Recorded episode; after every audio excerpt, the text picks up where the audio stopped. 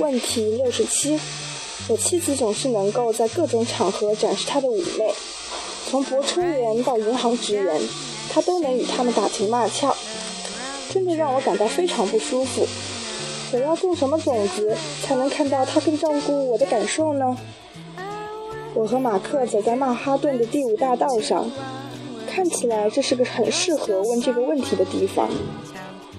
我们被萨克斯第五大道精品百货店的橱窗包围着，如普拉达、哈利·温斯顿和蒂芬妮。他的妻子托尼正看得入神，正好有机会让我们站在圣帕特里克大教堂附近讨论。在现今社会，这是一个棘手的问题。我开始说，我的意思是，有这样的悖论。马克皱了皱眉，他知道我要说些什么。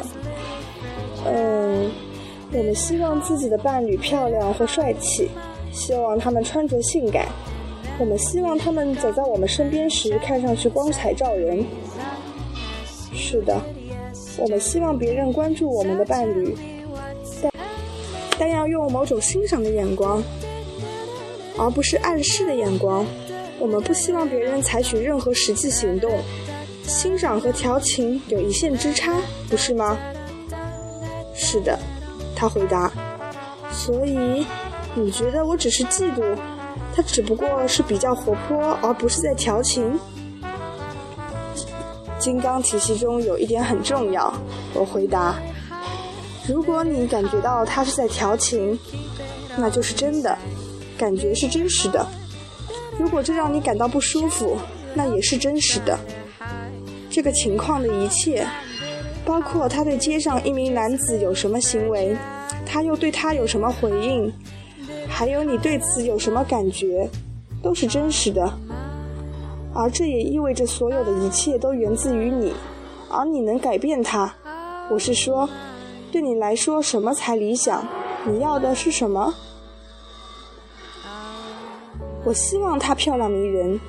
我真的很享受帮他买那些能让他看起来漂亮的东西，他微笑着说。看着对接指着洛克菲勒中心橱窗的托尼点了个头。当我们一起走在街上时，我希望她看起来很美丽。我希望人们，甚至是其他男生，都欣赏她的美。不过，我也希望对整个世界有安全感。我不希望想到他可能和某个男生搭讪，不希望他跟他们调情，你知道的，来真的。那我们可不可以这样说？你青睐美貌，但不赞同不忠。正是，他叹息。对她的美貌有适当的赞赏和不适当的赞赏之分。正是，他说，你明白了。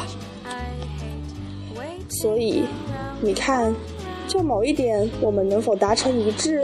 我是说，我们的伴侣可能非常善于交际，这是好事；或者他可能玩真的去跟他人调情，这是坏事。我们的伴侣可能说或做完全相同的事情。有时候，我们会因为拥有一个热情淡人的伴侣而感到自豪。可能有时候我们却会觉得他们是在调情。我知道你的意思，马克说。你教导的时候我都在场。他在街上和一个人交谈，那人停下来告诉他很喜欢她的裙子，而我的脑子正在过滤这件事情。有时过滤器是好的，我欣赏他对陌生人的和善；有时过滤器是坏的，我因为他和别人调情而感到不爽。在这两种情况，他可能是做相同的行为，我却根据我的过滤器来看待。过滤器是从哪儿来的？我知道，他说，它们源自种子。那什么种子会创造出坏的过滤器呢？让你感觉到他是在调情，而不是和陌生人热情友善呢？你为什么会看见用不适当的方式欣赏美貌？我很快地加问道：“呃，我想，根据金刚体系的理念，我想我一定是曾用不适当的方式欣赏过美貌。他不假思索就脱口而出。现在我们是在谈论，你有没有想到你是怎么做的？马克的脸颊马上红了起来。呃，你知道的，有时候我会在互联网上看一些女孩子，美不美？我问。嗯，是很迷人，很吸引我。适不适当？呃，你的意思是，Tony 认不认可？不，我觉得不会。不过根据我们在这里所谈论的做法，你认为合不合适？当你浏览互联网上的色情信息时，你有没有伤害到他人的感情？就像如果 Tony 和他人调情会伤害你们的感情一样。我从来没有这样想过，马克沉思道。我的意思是，只是女孩子，漂亮的女孩子，她们有伴侣吗？我怎么会知道？你认为他们有伴侣吗？我是说，一个漂亮的女孩子。嗯，我想他们应该会有。我想他们很多都有伴侣。他们在互联网上脱衣服让你看。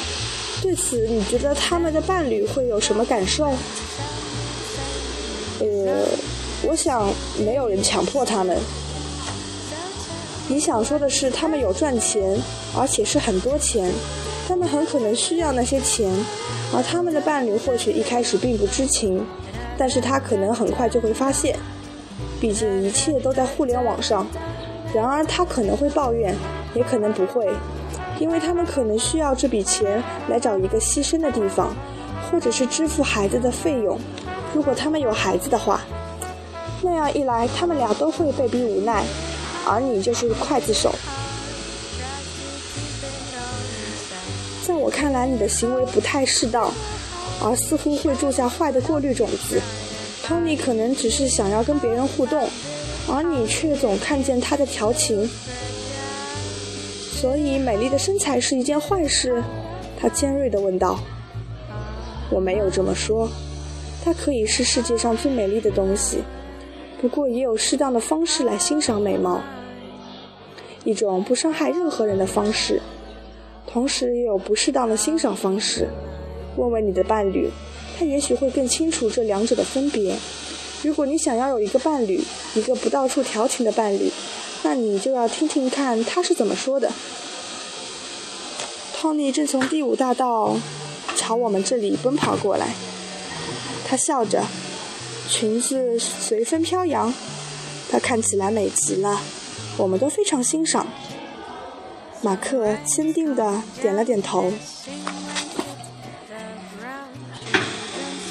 我是主播丁尼，今天的种子问题就分享到这里，我们下次再见。